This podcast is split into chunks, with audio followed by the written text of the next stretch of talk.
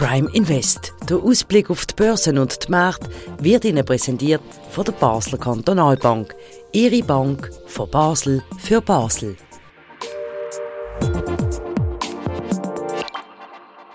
Leitzinssenkungen, die sich verzögern und gleichzeitig Aktienmärkte, die steigende Kurs verzeichnen. Wie geht das auf? Das Teil 1 von unserem neuesten Prime Invest. Teil 2. BKB hat sich entschieden, einen Teil der Gewinne zu realisieren. Was sind dort die Hintergründe? Über das werden wir heute reden. Wie gesagt, im Prime Invest. Und damit herzlich willkommen zur neuesten Sendung. Mein Name ist Christian Keller und mein Gast, wie immer, der Stammgast Sandro Merino, der Anlagechef von der Basler Kantonalbank. Wir sind sehr gespannt. Herzlich willkommen. Grüezi, Keller. Willkommen. Mit was wollen wir anfangen diesmal? Zuerst mit der Gewinnmitnahme von der BKB oder mit dem anderen Teil mit der Leitzinssenkungen? Wie Sie möchten, machen wir vielleicht unsere Anlagestrategie und erklären nachher, warum sozusagen. Also, Gewinnmitnahme. Ähm, Sie schreiben in Ihrem wöchentlichen Newsletter, ich habe schon ein paar Mal darauf verweisen, lohnt sich da zu lesen, ist sehr interessante Ausführungen immer. Ähm, da erklären Sie, warum Sie sich entschieden haben, einen Teil von der Gewinn, die Sie gemacht haben, wir haben 1. Februar, jetzt schon zu realisieren. Warum? Jawohl, also es geht um die sogenannte taktische Strategie, also die äh, taktische Asset Allocation oder die Anlagetaktik. Und äh, da geht es einfach darum, dass wir sozusagen die Aktienquote, die wir in einem Portfolio halten, verändern über die Zeit. Also wir haben mal mehr, mal ein weniger Aktien. Und äh, das ist natürlich nicht wild von 0 bis 100 Prozent, sondern es ist kalibriert an einer Anlagestrategie.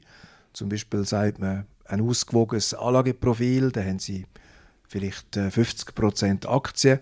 Und dann ist es äh, in unserem Strategieteam, in unserem Anlageausschuss die Aufgabe zu sagen, jetzt machen wir 55% statt 50, weil die Aktien halt stark steigen. Oder wir machen nur 40 statt 50, weil wir das Gefühl haben, jetzt äh, geht es dann wieder mal abwärts.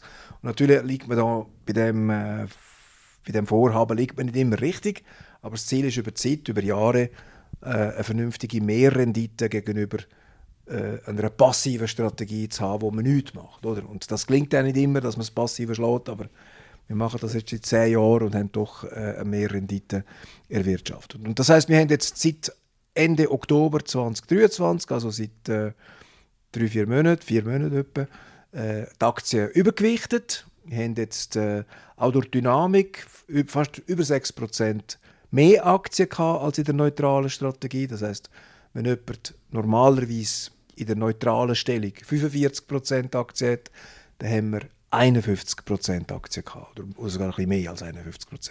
Das heißt, wir sind aufs Gaspedal gestanden, im Rahmen natürlich von dieser äh, aktiven Bewirtschaftung.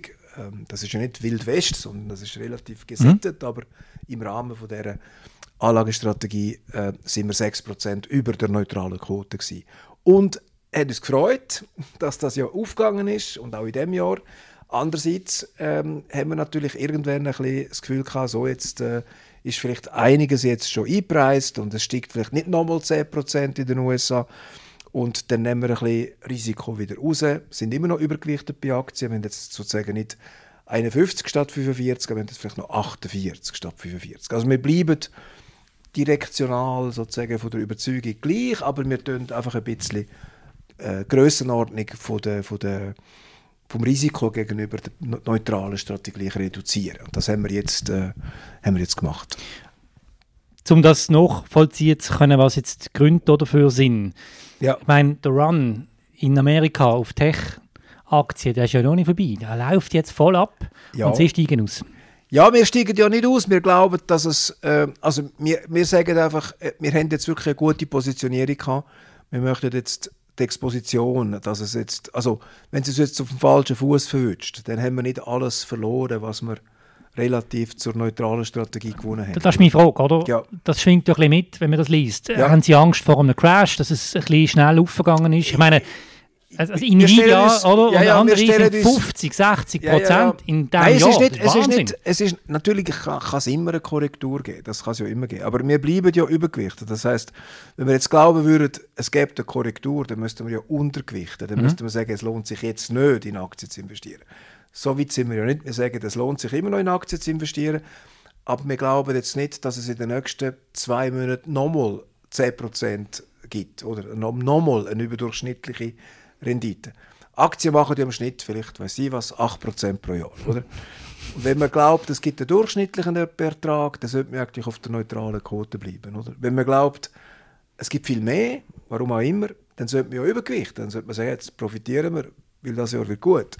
Und jetzt haben wir gesagt, das Jahr wird gut, es ist ja sehr gut bis jetzt, aber wird es noch besser, würden wir jetzt, wenn wir neutral wären und es verpasst hätten, würden wir jetzt plötzlich 6% übergewichten? Heute mhm. würden wir wahrscheinlich nicht. Mhm. Weil wir denken würden, jetzt ist es ja schon durch. Oder? Okay. Sie empfehlen aber immer noch äh, ja. den Anlegerinnen und Anlegern, dass man Tech-Aktien beimischen soll. Ja, das haben wir schon seit 2016 empfohlen. Also das, das bleiben Sie dabei? Das bleiben wir drin als Thema. Das ist natürlich ein Thema, wo Schwankungen unterworfen ist, oder? Äh, wer jetzt quasi, äh, wie soll ich sagen, äh, bereut, dass er nicht vor fünf Jahren für 50 Dollar Nvidia-Aktien gekauft hat, wo jetzt fast 800 Dollar wert sind, das, das, das, das ist es nicht wert, dass man das bereut, weil im Nachhinein findet man immer eine Aktie, die sich für 20-facht hat. Oder? Aber mhm. man ist nicht bereit, sein ganzes Vermögen einfach auf eine, auf eine Karte zu setzen. Das macht man nicht. Entsprechend sind die Renditen, die man dann erzielt, nicht bei äh, 2000 Prozent nach fünf Jahren, sondern halt bei 10 oder 15 oder 20 oder 25 Prozent. So ist es halt, wenn man, wenn man vernünftig ja. investiert, hat man auch nicht die extreme Rendite, die man mit einer einzelnen Aktie könnte, hypothetisch, am besten im Nachhinein wissend erzielen. Aber, aber so läuft es ja nicht. Oder? Dafür hat man auch keinen Totalverlust. Wo Dafür verliert man nicht plötzlich drei Viertel vom Vermögen ja, über genau. Nacht, genau. oder? Mhm. Das Gut, jetzt einfach noch eine Frage, um das abschließen. Was ja. machen Sie jetzt, wenn es jetzt einfach weitere Monate drauf geht, drauf geht, drauf geht und Ihre Kunden den Podcast ja, los und äh, sagen, hey, aber Herr Verino, also irgendwie, wir müssen auch noch Geld verdienen. Das diskutieren wir halt äh, mindestens einmal pro Woche intensiv, was wir dann machen. Und es ist halt immer ein situativ, was alles, äh, was alles äh, noch bevorsteht. Und das ist ja bewegte Zeit äh, mit vielen Risiken. Wir haben Wahlen und das müssen wir halt irgendwie ordnen. Das ist unsere Aufgabe, das halt irgendwie versuchen, erfolgreich zu machen. Und jetzt haben wir sehr gut die erste knapp zwei Monate gehabt, Januar und Februar. Und äh, jetzt haben wir mal ein bisschen Risiko rausgenommen und wenn es jetzt weiter steigt, dann gehen wir vielleicht auf neutral und äh, dann haben wir eigentlich die mehr Renditen erwirtschaftet, oder? Und das ist ja unsere Aufgabe. Und jetzt, ja. Okay, dann gehen wir jetzt ins Makroökonomische rein. Wir reden jetzt über Leitzinssenkungen, wo wir auch schon oft darüber geredet haben, wo Sie ja gesagt haben, Sie rechnen mit vier Senkungsschritten mindestens in diesem Jahr. Ja, jetzt schon mehr gesagt. Jedes Mal, schon gesagt, jedes Mal, wenn wir jetzt sind wir bei vier, oder? Genau, und jedes Mal, wenn wir darüber reden, verzögert es sich und ja, nochmal, ja, ja. nochmal. Und ich meine, das ist schon interessant. Jetzt vielleicht reden wir zuerst darüber, ähm, über die neuesten News, die es da gibt. Also, Sie schreiben im Newsletter, es wird noch mal länger gehen. Was ist denn der Grund, dass sehr wahrscheinlich eine Leitzinssenkung in den USA, wir reden von den USA, ja. noch mal länger geht? Was ist der Hintergrund? Ja, es ist eigentlich ein Datenpunkt vom, vom äh, die Inflation im Januar ist äh, höher gewesen als äh, erwartet. Das heißt, sie ist gefallen, die gesamte Inflation ist gefallen, aber die sogenannte Kerninflation, also die sogenannte stabile Komponente ohne Nahrungsmittel und ohne Energie, die ist nicht gefallen. Die ist gleich geblieben wie im Dezember. Oder? Und das heißt, das ist jetzt eben die sticky Inflation, also quasi eine Inflation, wo, wo klebrig ist, wo sich im Sinn, dass sie weigert, die klebt an der Wand auf höherer Höhe und rutscht nicht ab. Oder? Also, der, der, die, die, den Datenpunkt äh, hat man sich tiefer gewünscht. Aber es geht um 0,2 Prozentpunkt. Das kann jetzt im nächsten Monat, äh, also wenn man den Februarzahlen hat im März, dann kann das sein, dass es plötzlich nach unten überrascht und, und dann dreht der ganze Markt auf die andere Seite. Also wir sind im Moment reagiert die Börse recht volatil auf, auf die einzelnen Datenpunkte, weil man hofft, dass die Inflation quasi endlich kapituliert und auch Kerninflation so wirklich nochmal 0,3, 0,4 Prozentpunkt fällt und dass man einen Trend sieht und der Trend ist jetzt eben nicht zu sehen, weil es ist einfach konstant geblieben nach einem Monat, oder? Genau, auf das müssen wir gerade eingehen. Ich darf noch eine Frage stellen in dem Zusammenhang mit der Inflation. Wie ist denn der Arbeitsmarkt unterwegs in den USA und was ist der Zusammenhang da? Das ist immer natürlich auch, ähm, je nachdem, wenn die Inflation fällt, dann sagt man, ja, der Arbeitsmarkt ist stark, es gibt Lohnsteigerungen, aber die Inflation fällt ja, also kommt schon gut. Mhm. Wenn aber die Inflation nicht fällt, dann ist plötzlich die Interpretation der Daten am Arbeitsmarkt wie kann die Inflation fallen, wenn wir Lohnsteigerungen haben von 4,5 Prozent? Also das Geschichte dreht dann geht, oder? Vom, vom Optimistischen ins Pessimistische und der gleiche Faktor wird einmal als eigentlich gut, weil man hat keine Rezession, man hat einen guten Arbeitsmarkt, also keine Rezession. Aber wenn die Inflation nicht fällt, dann heißt es plötzlich, man hat einen guten Arbeitsmarkt und es gibt Lohnsteigerungen und darum kann die Inflation gar nicht gehen. Oder? Wer dann recht hat, wissen wir dann in einem halben Jahr, da sehen wir ja dann die Entwicklung. Aber mit jedem neuen Datenpunkt verändert der Markt halt irgendwie das Narrativ oder zumindest das, was über den Markt geschrieben wird in den vielen Kommentaren, wie wir ihn gerade machen und die, die Stimmung beeinflusst den Markt irgendwie. Und jetzt, das Interessante ist, trotz diesen eigentlich zu hohen Inflationsdaten für den Januar steigt die Börse weiter.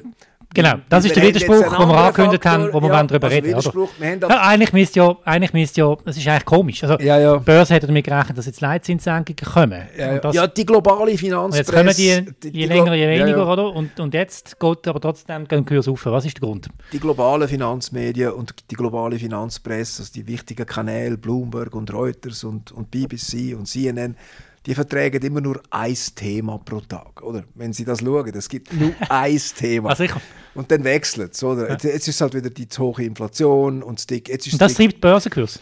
Ich weiß es nicht. Es, es, ist zumindest das Narrativ wird durch das getrieben. Und ich glaube schon, dass es eine Rückkopplung gibt zwischen dem Narrativ an der Börse und der Kursentwicklung. Oder? Manchmal wird es auch wieder jäh unterbrochen. Da kommt wieder etwas Neues. Dann ändert sich das Thema. Und dann ist ab morgen ein neues Thema, eine Woche lang das einzige Thema. Aber es gibt nicht zehn Themen. Es gibt ein Hauptthema, höchstens zwei Hauptthemen. Und im Moment geht es nur um Inflation und äh, die Nvidia und all die Technologieaktien. Eben, das führt uns zurück zum Anfang. Es ja. reden mit US-Tech-Aktien, oder? Also ist es korrekt, der Hype, wenn man es so will nennen, um die künstliche Intelligenz oder einfach die Bedeutung von diesen Tech-Aktien ja. treibt weiterhin die Kurs, obwohl ja. eigentlich von der, eben von der Ausgangslage es ist nicht überraschend wäre, wenn jetzt ein Dämpfer zu spüren wäre an der Börse, oder? Ja, das wäre nicht überraschend. Nein, darum haben wir ja auch ein bisschen, ein bisschen Bedenken, mhm. dass das jetzt einfach ein Jahr so weitergeht und dass nochmal 10% Rendite oben drauf kommen. Oder Nvidia hat im Moment ein Gewinnwachstum von 50 oder fast 60% pro Jahr. So irgendetwas. Müssen wir ganz kurz sagen, was Nvidia ist, für die, die es nicht wissen? Also Nvidia ist ein, ist ein, bekannter Chip-Hersteller aus den, den USA, USA oder? und äh, die sind ja bekannt worden durch Grafikkarten für die PC-Computerspiele, also die aufwendigen, fantastischen, schnellen äh, Grafiken in diesen Spielen, die fast schon Spielfilmqualität haben, oder? Die Grafikkarten, äh, die macht Nvidia. Die sind ja ein bisschen in Rücklage vor ein paar Jahren, weil man gesagt hat, die haben das falsche Produkt, das wird sich nicht halten können, weil man gesagt hat, es gibt ja nur noch eine Sorte Chip und dann braucht die spezielle Grafikkarte nicht mehr. Wenn der generische Chip der gut genug ist, dann braucht man nicht noch spezialisierten Chip. Und jetzt mit der KI-Architektur und mit diesen speziellen Anwendungen, mit ChatGPT, braucht man eben genau diese Grafikkarte von Nvidia. Und Nvidia verdient 70% vom Geld mit ihren Rechenzentren, wo sie eben unglaubliche Rechenkapazitäten für sehr bestimmte, für sehr fokussierte Anwendungen liefern. Und, und eben, muss sich vorstellen, wenn Nvidia so weiter wächst, äh, die haben jetzt schon äh, 50 Milliarden Topline, also Erträge ähm, und wenn das jetzt mit 50 Prozent wächst, dann sind die im Blitzesschnelle, sind die größer als die meisten Firmen auf der Welt. Das ist ein unglaublicher Boom, oder? Das ist schon eine epochale Transformation. Dass das dann ohne äh, Korrekturen und Volatilität wird gehen, ist nicht zu erwarten. Wenn man so zulässt, würde man sagen, all in, all in.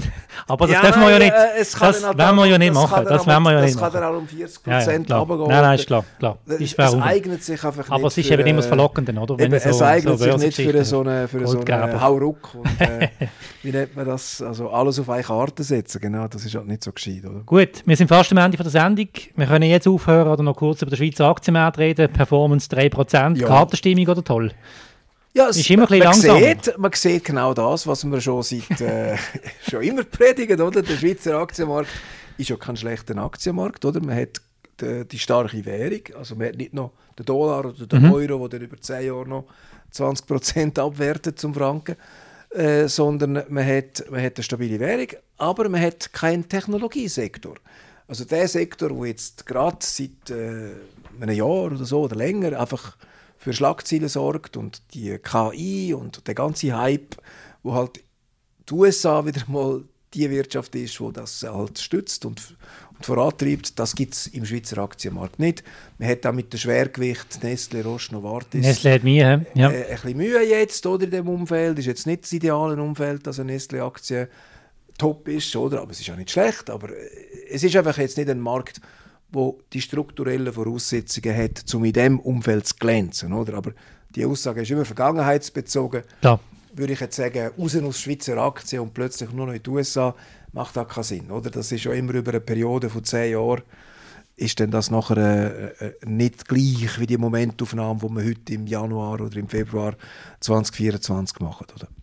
Gut, dann ganz herzlichen Dank für die Einschätzungen und damit sind wir am Ende von dieser Sendung. Wir sind gespannt, wie die Performance Ja, generell wir und wir auch bei Ihnen weitergeht. Oder ob jetzt das richtig ist. Ich meine, wenn jetzt morgen alles abstürzt, dann Dann werden wir nächstes Mal ein dann ist grinsender, zumindest haben wir es ein grinsender verbessert. Ja, nein, nein, dann wären wir immer noch nicht glücklich. Aber wir hätten zumindest äh, ein Stückchen weit in die richtige Richtung gemacht. Aber Das macht es ja spannend in diesem Beruf. Genau, genau. Ganz herzlichen Dank, Herr Merino, und weiterhin eine gute Woche. Vielen Dank, Herr Keller. Ihnen auch, merci. Das war es gesehen von Prime Invest, unserem Börsenpodcast auf Prime News, der einmal in der Woche kommt, aufzeichnet, immer am Montag ausgestrahlt. Dann einen Tag später. Ihr könnt den Podcast abonnieren auf allen gängigen Podcast-Kanälen. Das ist kostenlos möglich. Spotify zum Beispiel, Apple Podcast, Google Podcast. Natürlich ist es auch auf der Webseite primenews.ch. Und da sind wir immer dabei bei diesen Einschätzungen mit einem lokalen Blick aufs Weltgeschehen. Auch euch weiterhin eine gute Woche. Auf Wiedersehen.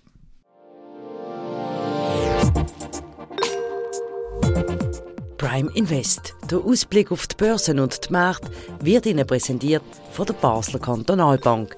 Ihre Bank von Basel für Basel.